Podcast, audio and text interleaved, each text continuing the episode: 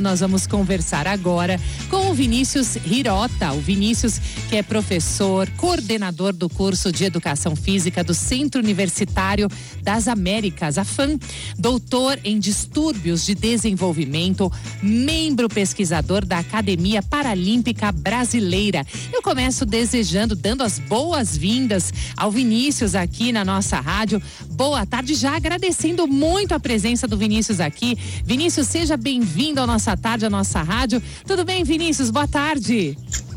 Boa tarde, Carol. Tudo bem? Quero agradecer o convite mais uma vez. Quero desejar uma boa tarde para os ouvintes também. E eu acho que esse é sempre um tema bastante instigante aí para a gente bater um papo na atividade física. Pois é, Vinícius. Eu que agradeço. Muito obrigada pela sua presença.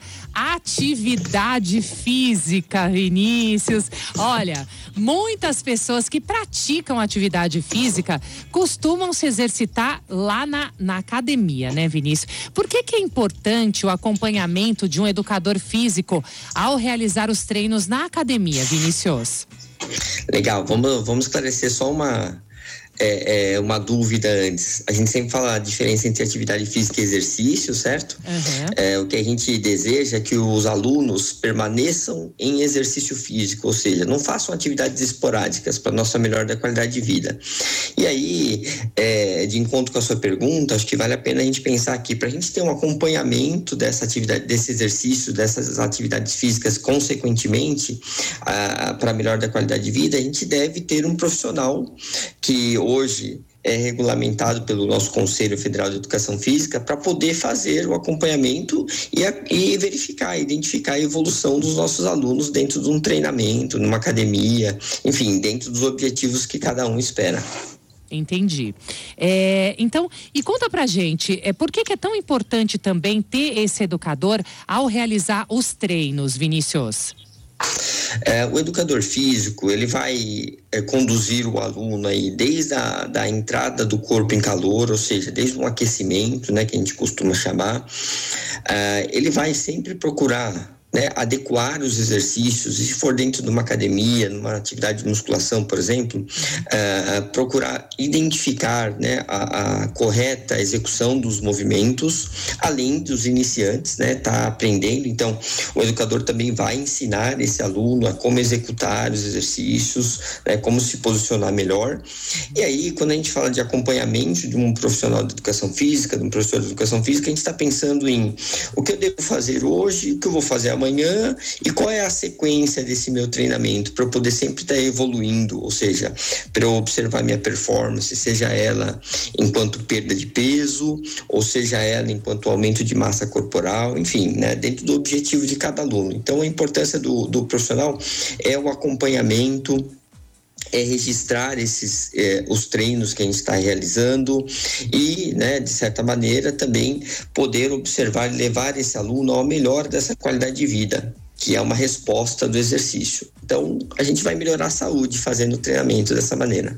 Sim. Agora, Vinícius, sempre tem uma coisinha que a gente costuma fazer antes, que a gente olha, geralmente quem está se exercitando em um parque ou na academia, em qualquer lugar, sempre tem aqui. E eu, eu particularmente, eu, eu não gosto, sou meio preguiçosa para isso. Sempre tem no início ali da, dos exercícios, o pessoal está se alongando, né? O alongamento, ele é importante antes da gente iniciar qualquer tipo de atividade física?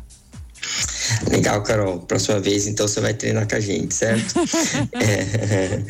é, é, o alongamento, é, existem é, de fato, né, várias premissas aí em relação ao alongamento, ao tipo de exercício que a gente vai fazer, ok?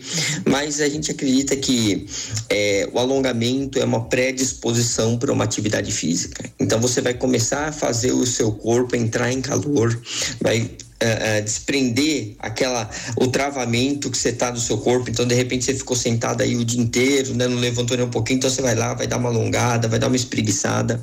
E aí, depois, aos poucos, a gente vai começar a fazer esse exercício, né? Como uma esteira, uma bicicleta, seja lá uma caminhada. Então, o alongamento é importante. Existem várias discussões aí, né? Num, num contexto um pouco mais amplo e aprofundado da ciência sobre o alongamento, enquanto treinamento de força, tipo de coisa, mas eu acho que na maior parte dos casos é, a gente considera assim o alongamento, né, um, um elemento importante, né, um elemento de trazer esse aluno para começar a fazer atividade física, seja ele um adulto, uma criança, um idoso. Então é fundamental. A gente deve sim é, fazer o um alongamento, não só antes, mas como depois também para poder dar uma relaxada, né, essa espreguiçada que eu estou me referindo é claro que é através de uma técnica, mas a gente quer né, é, é sair bem da atividade física, né, sair bem do exercício e ficar sempre aumentando nossa condição de disposição. É, afinal de contas, né, o, o, exercício também trabalha muito com essa questão hormonal, então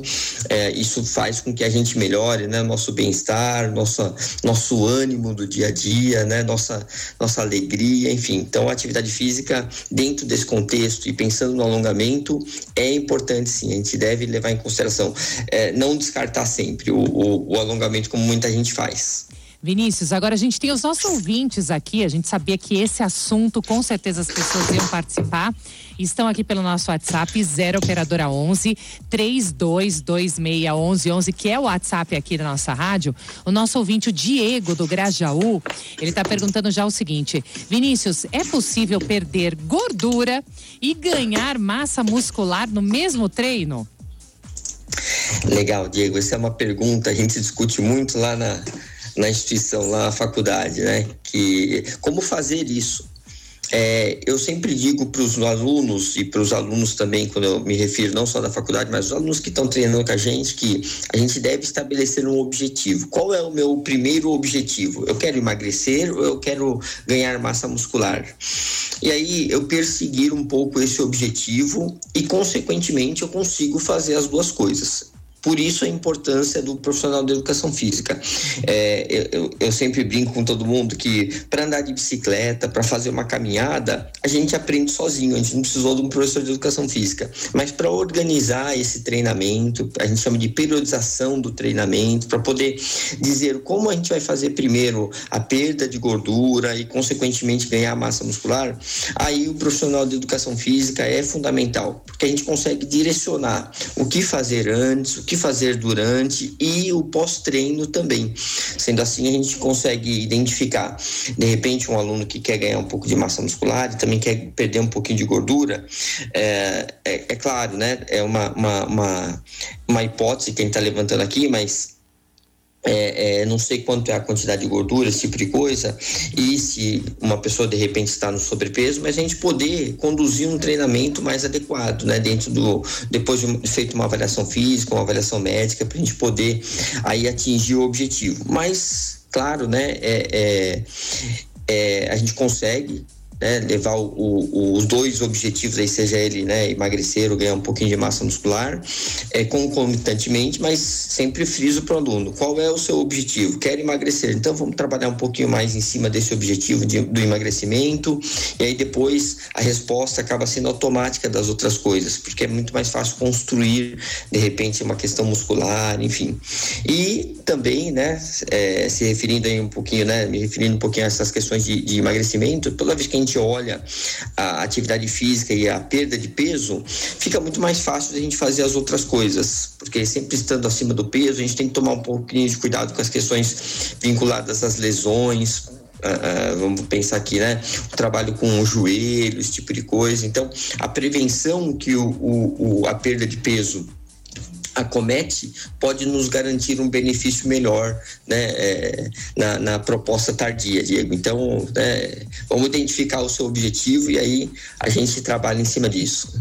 Perfeito. Vinícius, é, que tipo de problemas que a gente pode ter se a gente não tiver orientação adequada ao praticar os exercícios? É, a gente vê um monte de gente praticando exercício físico na rua, nos parques, enfim. É, geralmente, as pessoas que começam a fazer uma caminhada, né, algum exercício físico leve ou moderado, é possível até fazer sozinho, porque é, não está exigindo muito da nossa questão cardiovascular ou neuromuscular, como a gente costuma chamar, acabei de me referir aí a questão das lesões também.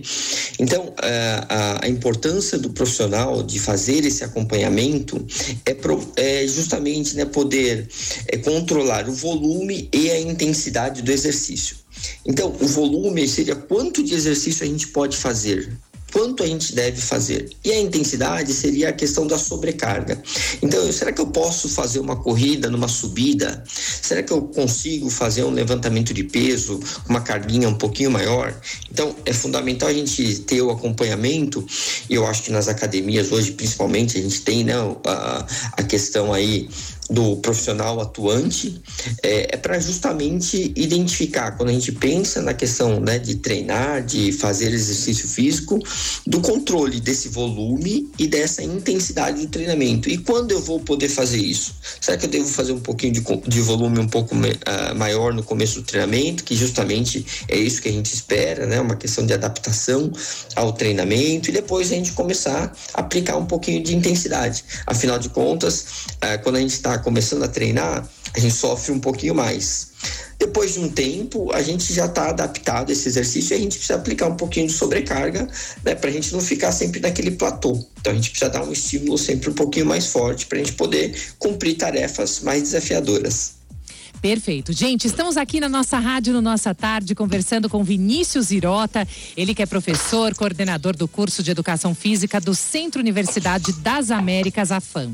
Agora, achei, olha, Vinícius, essa pergunta aqui muito legal da Cleide, do bairro de Itaquera, de São Paulo. Cleide, parabéns pela sua pergunta, achei muito legal. E ela gostaria de tirar uma dúvida. Olha só, gente, eu acho que muitas pessoas têm esse medo da Cleide, viu, Cleide? Ela falou o seguinte, Vinícius, ela falou que tem muito medo de correr, de fazer academia, porque ela acha que vai se sentir mal, que vai infartar, que vai acontecer alguma coisa, porque ela é gordinha, Vinícius. Ela falou que pesa mais de 110 quilos, em torno de 110 quilos. Quem tem esse medo de iniciar um exercício físico porque está acima do peso, como que funciona, Vinícius, para iniciar é, um exercício para tentar perder peso? Quem é obeso? Legal, Cleide. É, é, muito importante a gente ter essa preocupação e muito importante também, como você já retratou, a gente ter uma consciência daquilo que a gente tem, né, do nosso corpo, como a gente está. É, então, a minha sugestão é sempre quando você vá a alguma academia, vá praticar com alguma orientação do profissional, é, é conversar com ele e expor a sua preocupação. Então, é, é como quando a gente vai num, num, médico, né? A gente vai lá, olha, preciso ter esse problema, quero solucionar isso. Você também tem um problema, você está se reportando dizendo, estou acima do peso, preciso emagrecer um pouco. Ok. Então, dentro daquilo que, né, puxando o gancho do que eu havia falado, o profissional de educação física, ele deve organizar um treinamento para você com adequação do volume primeiro. E aí, uma das coisas que a gente, eh, no fim das contas, eh, tem muito, muitos alunos que estão sempre né, muito desesperados para perder muito peso muito rápido, é a gente fazer né, o controle desse exercício. Então, vamos pensar, hoje eu vou treinar 10 minutos né, de caminhada, uh, uh, sexta-feira 10 minutos, na outra segunda mais 10 minutos, daí vai passar duas, três semanas, eu vou aumentar esses 10 minutos para 12 minutos, depois mais duas semanas para 14 minutos. Isso seria o trabalho do volume. Então, a gente começar progressivamente com essa caminhada.